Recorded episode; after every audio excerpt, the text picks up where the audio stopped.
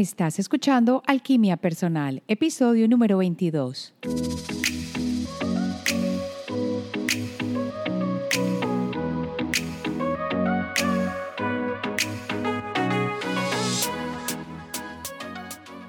Hoy en Alquimia Personal vamos a hablar de yo elijo quién ser, pero solo cuando, y vamos a ver cuándo verdaderamente podemos tomar la elección.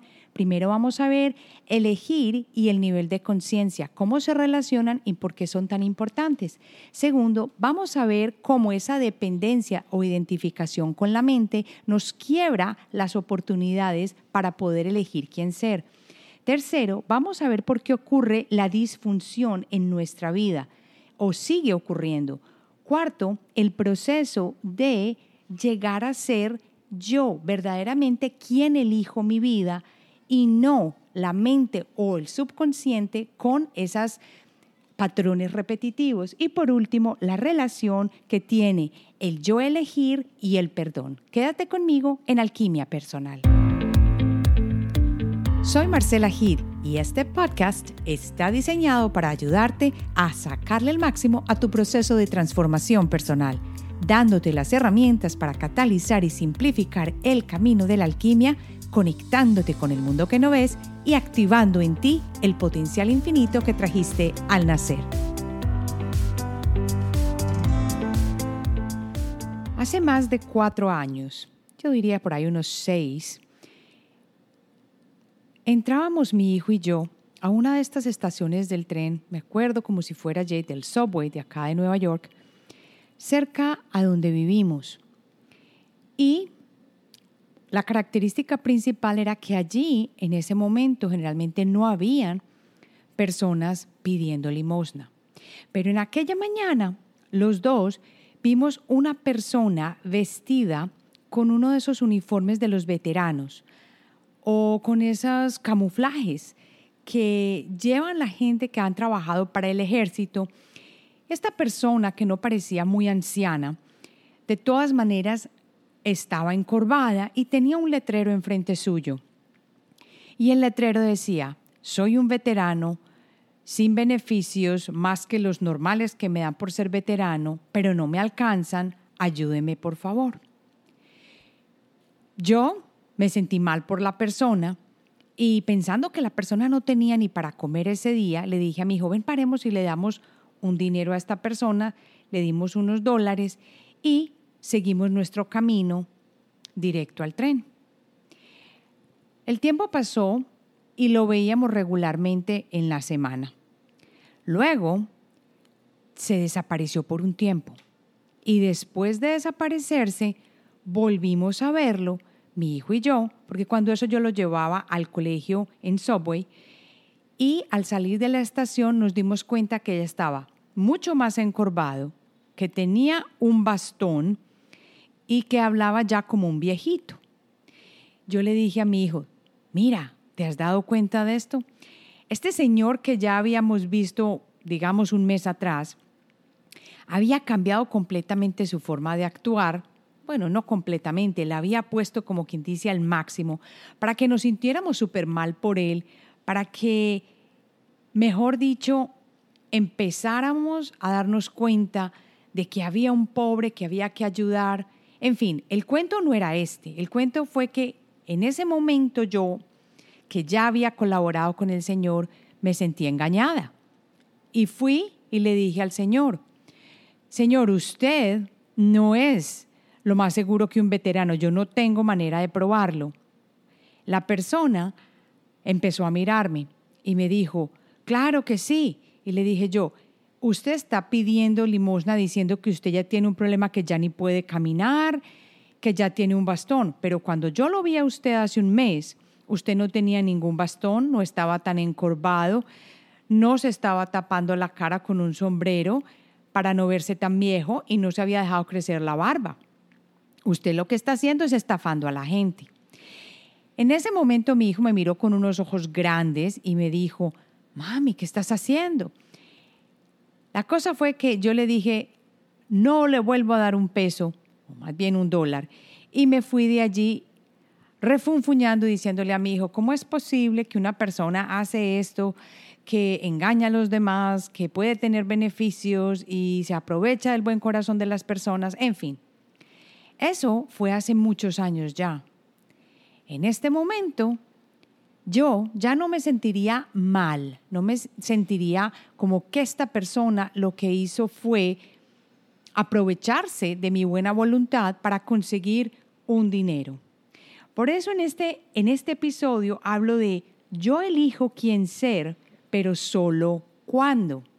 Ese solo cuándo viene con un punto específico y es el punto o como quien dice la salsita que yo me di cuenta que había que tener para darme cuenta de pasar del punto A de esta historia al punto B de otra historia que te contaré al final del podcast o de este episodio.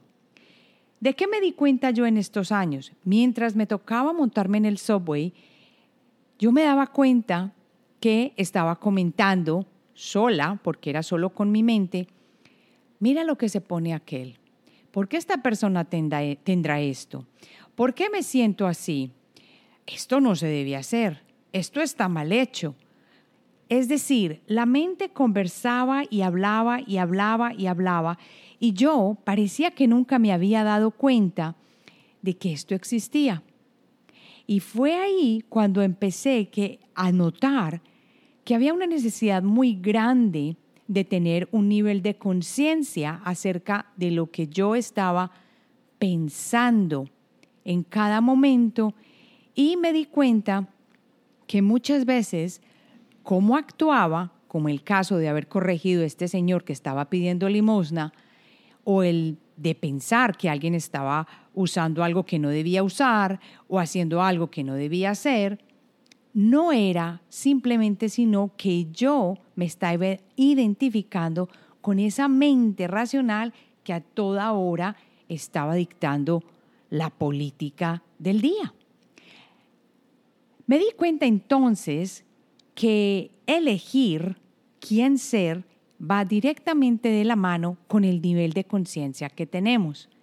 Por eso es que cuando nos identificamos con la mente, me di cuenta yo que era más fácil ser infeliz, porque es la mente la que está dictando cómo tenemos que actuar, cómo tenemos que ir, cómo tenemos que hacer, qué tenemos que decir, por qué hay que dictar política a todo el mundo. ¿Por qué nos vamos a sentir ofendidos por algo que dice otra persona que ni siquiera se relaciona con nosotros? ¿Por qué le gritamos al televisor cuando el televisor está contando una noticia que a nosotros no nos parece? ¿Por qué aquella persona del partido, del partido político me, llena como de ofuscación y me saca de las casillas? La conciencia se trabaja con el fin de crear un momento de disrupción. Y esta fue la clave que yo encontré, que ese momento de disrupción yo no lo tenía, que a toda hora estaba la mente dándole y dándole y dándole, pensando, trabajando, juzgando, diciendo, hablando. Y aquí va entonces la segunda historia. Dije que le iba a contar al final, pero ya la voy a contar para que mires la diferencia. Resulta que hace más o menos una semana mi hijo me dijo, mami, vámonos a montar en bicicleta a Central Park y yo no soy muy buena en bicicleta, pero en todo caso me fui. Nos fuimos, cogimos las bicicletas y él es un ciclista, entonces él va mucho más rápido y yo de la lengua siguiéndolo a través de las calles y yo preocupada porque tenía que ser en el carril de las bicicletas y él, bueno, en fin, llegamos a Central Park, dimos la vuelta completa y yo le dije, estoy de la lengua, yo ya no puedo más.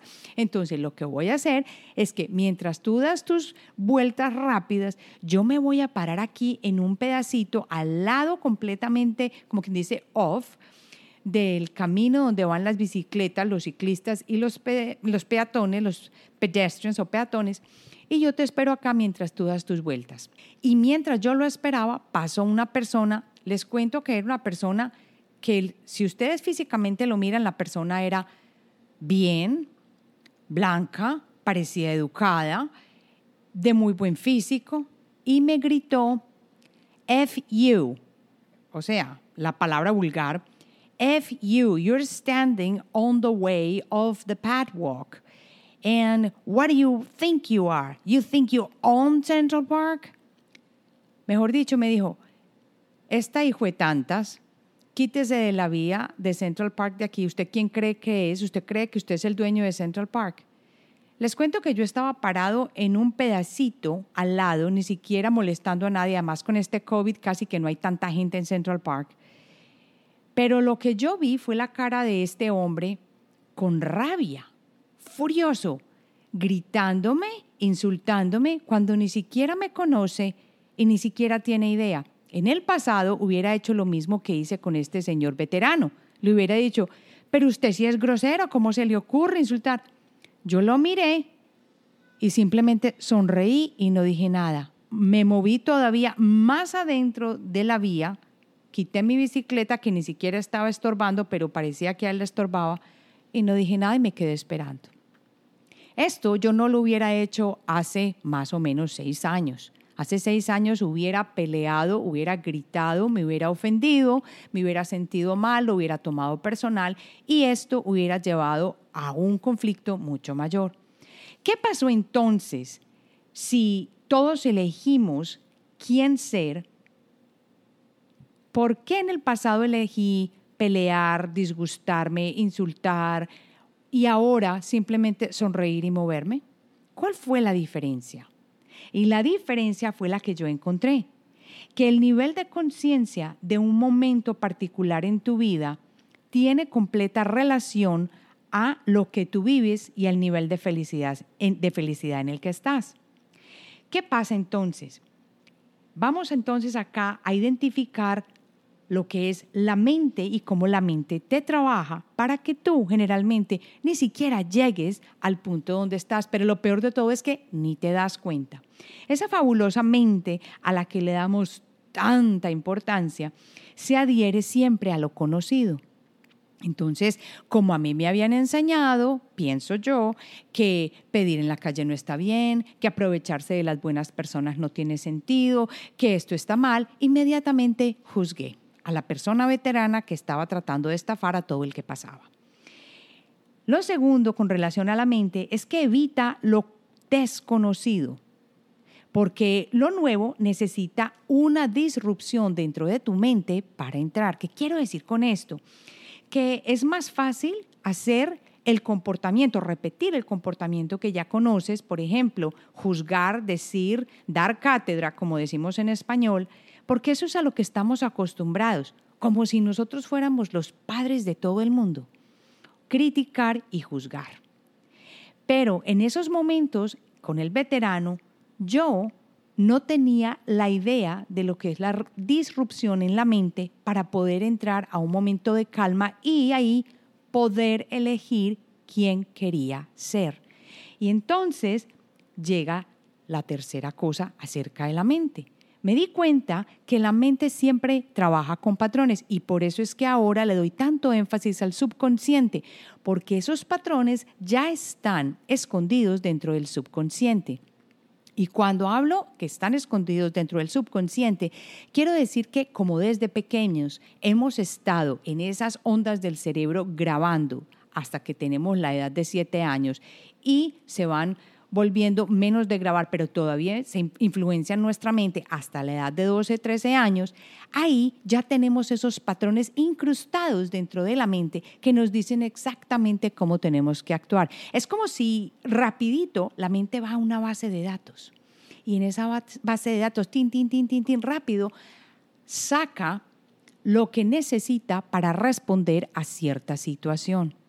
Como a mí me enseñaron que eso no estaba bien y como eso estafar a los demás no está bueno, entonces inmediatamente yo di la respuesta, sin ni siquiera dar un momento de paz para desconectar esa manera de actuar. Y lo otro de la mente es que la mente está muy acostumbrada a lo que llamamos cuerpo dolor. Cuerpo dolor es lo que experimentan de pronto muchas personas que están en relaciones que son de abuso. Están tan acostumbradas a ese cuerpo dolor y no les gusta nada de lo nuevo que ni siquiera se ponen a pensar por qué siempre hago que o permito que esto me pase. Estas personas todavía están dormidas porque no se han dado cuenta de que tienen un patrón mental que están siguiendo y siguiendo y por el cual están respondiendo a cada minuto sin saber por qué. Ellos saben que responden así y todos los días es el mismo ciclo, la misma vida, la misma situación. Pero salir de ahí les da mucho más miedo que intentar hacer algo nuevo. No hay manera de irrumpir o de cambiar ese patrón de respuesta de una vez que sale sin pensar. Es decir, no hay espacio presente para romper ese patrón. Aquí vamos entonces al proceso. Al proceso que ocurre con la disfunción. Cuando esta disfunción se presenta, estoy hablando de disfunción en la manera de juzgar, disfunción en cómo respondemos, disfunción en cómo actuamos. ¿Qué pasa cuando una persona sigue ejecutando los mismos patrones, haciendo las mismas cosas, dejándose influenciar por todo lo que sucede a su alrededor? ¿Qué pasa? ¿Por qué ocurre esta disfunción? Lo que me di cuenta es que hay tres cosas básicas por las cuales esas disfunciones ocurren. La primera es que no hay presencia para disolver el pasado. O sea, tú no estás en el momento presente para poder decir, esto yo no quiero que ya me ocurra más y no lo quiero permitir en mi vida, sino que inmediatamente es como si te engancharas en un sistema de autorrespuesta sin poder cambiar. Lo segundo es que no hay reconocimiento de la situación. O sea, no hay conciencia. Ya cuando respondiste, ya había pasado el incidente, ya lo habías hecho, ya habías insultado, ya habías criticado, ya le habías pegado al otro, muy tarde. Y lo tercero es que la mente está condicionada para dirigir tu vida de manera que tú te identifiques con la mente. Y es aquí donde está la clave principal. La identificación con la mente pasa muchísimo, sobre todo, y esto puede que no les vaya a gustar, pero es la realidad, con personas que están altamente educadas, creámoslo o no. ¿Por qué? Porque estamos acostumbrados a darle a la mente ese gran sentido de poder. Mientras más títulos tengamos, pensamos que más conocimiento tenemos para manejar las situaciones. Y resulta que yo he conocido personas que no pueden quebrar esos, esos vínculos que tienen con esas maneras de responder porque como ya yo lo he estudiado todo, como ya me lo sé, es más, hace poco tuve una lectura de registros akáshicos con una persona que está en Sudamérica y la persona se las sabía todas. Es más, ya tenía conocimiento de cuál era su problema, de la situación difícil que estaba viviendo en su casa. Esta es una persona que vive con su madre, que sabe que no ha podido perdonar, no la soporta, es una situación muy difícil, hay patrones que vienen de la vida pasada y hay cosas muy dificultosas que no se habían podido superar y que no han pasado a mejorar. Pero ¿qué pasa? Que esto no es suficiente, porque esta persona en particular ha hecho todos los talleres de liberación, sabe exactamente cuál es el problema, ha estudiado diferentes tipos de sanación, ha hecho todo lo que puede, pero ya está identificada totalmente con la mente. No ha podido crear patrones de disrupción de esa manera de responder y de vivir para que le ayuden a salir adelante y a cambiar su vida. Entonces, por más registros akáshicos que yo le lea a esta persona, por más cursos que haga de liberación, por más neurolingüística que hable, si todo se guía por los patrones del pasado, el subconsciente, va a ser muy difícil. Lo que hay que crear es un momento de disrupción en el presente. Y por eso el mindfulness, vivir en el presente, va a resultar tan imperativo para que podamos quebrar estos patrones este nivel de conciencia donde nos estamos dando cuenta de cómo estamos actuando en el momento presente, en el ahora, en el ya. Y tengo otra historia para que vean que esto sí es posible. Tengo un amigo muy querido que en estos días me escribió un texto y me dice, me llegó plata, estaba en cero cero. Lo llamé para a ver que me cuente qué había pasado. Aquí hay problemas con el COVID, hay personas que no tienen trabajo porque, no se puede ir a trabajar a no ser de que seas una persona esencial en salud o trabajo esencial y estaba la situación muy difícil. En el pasado yo había visto a esta persona actuar y era completamente diferente. Era muy guiado por juzgar, hablar inmediatamente, decir la cosa que se le venía a la cabeza sin muchas veces pensar y actuar impulsivamente. Pero este último año ha tenido un cambio muy grande en su vida, comprendiendo que es en el momento presente donde yo tengo la oportunidad de cambiar mi vida y de tener esa elección de poder decir, yo elijo quién soy, pero solo cuando soy consciente. ¿Qué pasó? Que en el momento en que se vio tan a gatas, como decimos, o tan difícil para la, parte económica, le dio tanto desespero que se fue y se metió en el baño. Cuando le llegó el desespero, lo que eligió conscientemente, ya con lo que conoce, fue decir, confío, confío, confío. Me voy a calmar porque sé que todo esto en el presente se da así. Confío. Se calmó y salió. No sé al cuánto tiempo, pero seguidamente, según lo que me dijo, le llegó la información de que le habían llegado dinero, que le habían consignado y que ya tenía dinero para pasar. Entonces la pregunta que yo me hago es la siguiente. En el pasado se hubiera dejado comer de la ansiedad, del desespero, de la ira, del por qué a mí, pero en este momento esta persona decidió confiar y lo que generalmente nos sucedía, que es mandar dinero de Suramérica para acá, fue lo que sucedió en su caso, en vez de mandar dinero de acá para allá. Y le sucedió, ¿por qué? Porque en aquel momento empezó a quebrar sus patrones, sus patrones normales de quejarse, de vivir difícil, de juzgar, de más bien vivir en lo conocido y se pasó a decir, en este momento presente, mi elección es confiar. Como yo en el momento presente, cuando sucedió lo que sucedió en Central Park, que me insultó esta persona, en el pasado yo hubiera respondido feo, lo que hice fue mirar y sonreír. Y me moví del camino si podía moverme más y ya. Eso no me tiene que hacerme ella. Eso no me tiene que molestar. Por supuesto, estos son ejemplos de situaciones mucho más fáciles de lidiar, que por ejemplo una situación de abuso, una situación de sentirse mucho más incompetente. Pero acuérdate que la clave es simplemente volver a crear un momento en el presente para que puedas quebrar ese, esa respuesta automática. Entonces ahora vamos a la parte final. ¿Cómo es ser esa persona que quiere ser? ¿Cómo elegir quién ser de una manera consciente. Y este es el proceso. Para mí son tres pasos primordiales. Primero, es ser observador de tus acciones, pero eso no es solamente decirlo.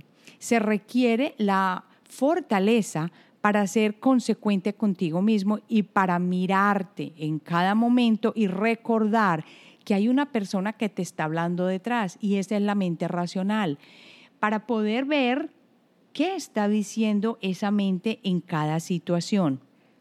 Lo segundo sería que vamos a manejar lo que se llama el arte de la conciencia y es vivir en el momento presente consciente de nuestras acciones. Es quebrar esa tendencia a repetir lo conocido. Por ejemplo, cuando yo tengo la tendencia a tener que opinar o decir acerca de lo que otra persona está usando, inmediatamente yo digo, ¿y eso a mí en qué me influye? Eso no es problema mío. No tengo por qué corregir, opinar, juzgar o decir. Simplemente es. Pero tuve que haber pasado por un proceso de quebrar en el momento presente esa tendencia a repetir lo que mi mente hacía, que era opinar cada tres segundos que yo veía algo diferente. El tercer paso es estar presentes para romper ese pasado y crear la oportunidad. Entonces ese tercer punto es crear esa oportunidad. ¿Cómo? Viviendo conscientes cada vez más de lo que hacemos. Eso es precisamente lo que a mí me pasó cuando, o la manera como respondí, cuando me insultaron en Central Park sin ninguna razón. O cuando mi amigo me llamó para decirme, mira, la maravilla, me llegó el dinero, estaba en cero cero.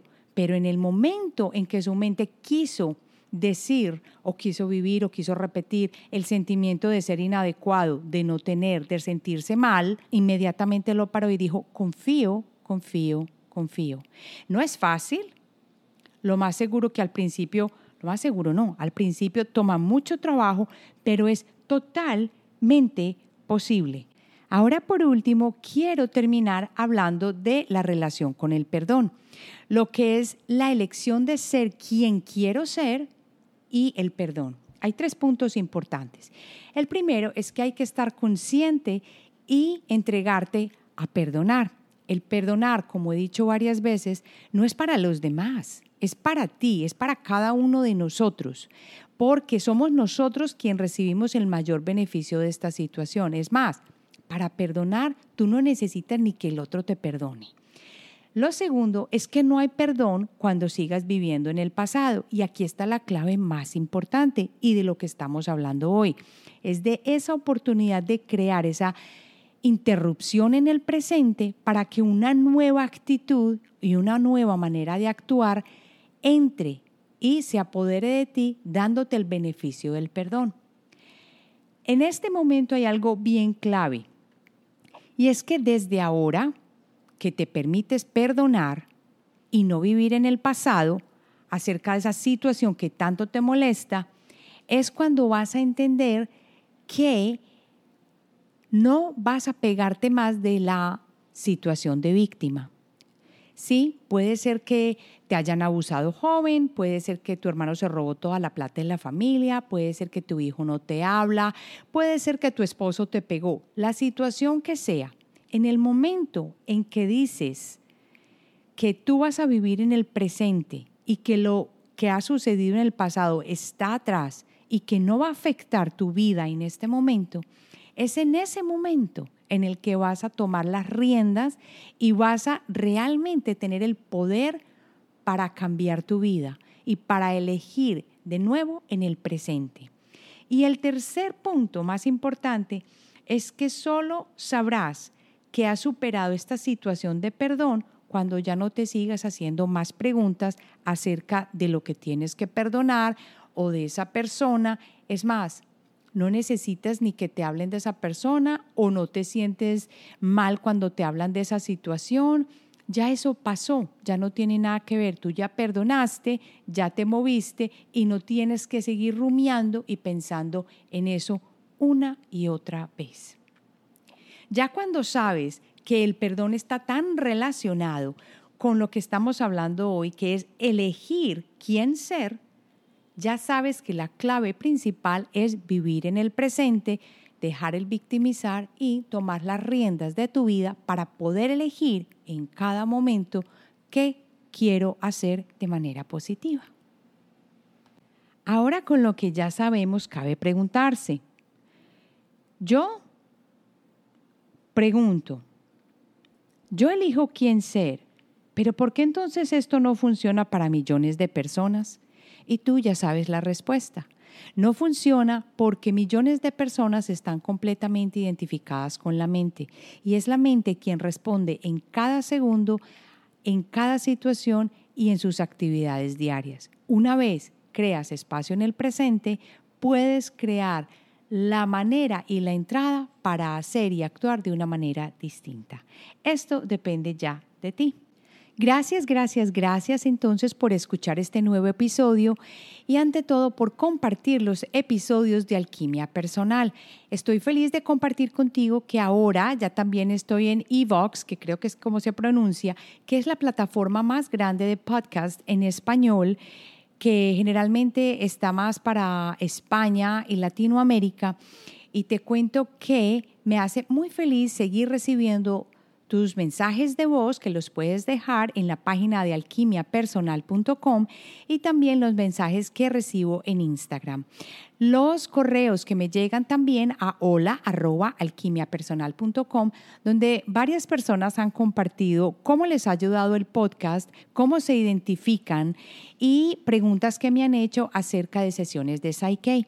Tú sabes que a través de hola alquimiapersonal.com me puedes escribir directamente. Como siempre, te agradezco millones, millones, millones por estar acá y por ser parte de la familia de Alquimia Personal. Te invito a que te unas al grupo privado de Alquimia Personal en Facebook. Allí lo que quiero es crear una comunidad donde comentamos y donde compartimos nuestras experiencias sin juzgar para que entre todos nos podamos ayudar. Quiero fomentar un ambiente de mayor discusión, donde te sientas capaz de venir a un espacio sagrado para que todo esto que estamos aprendiendo y que estamos vivenciando se pueda volver una forma de vida positiva para todos los que hacemos parte de Alquimia Personal. Nos vemos entonces la próxima semana.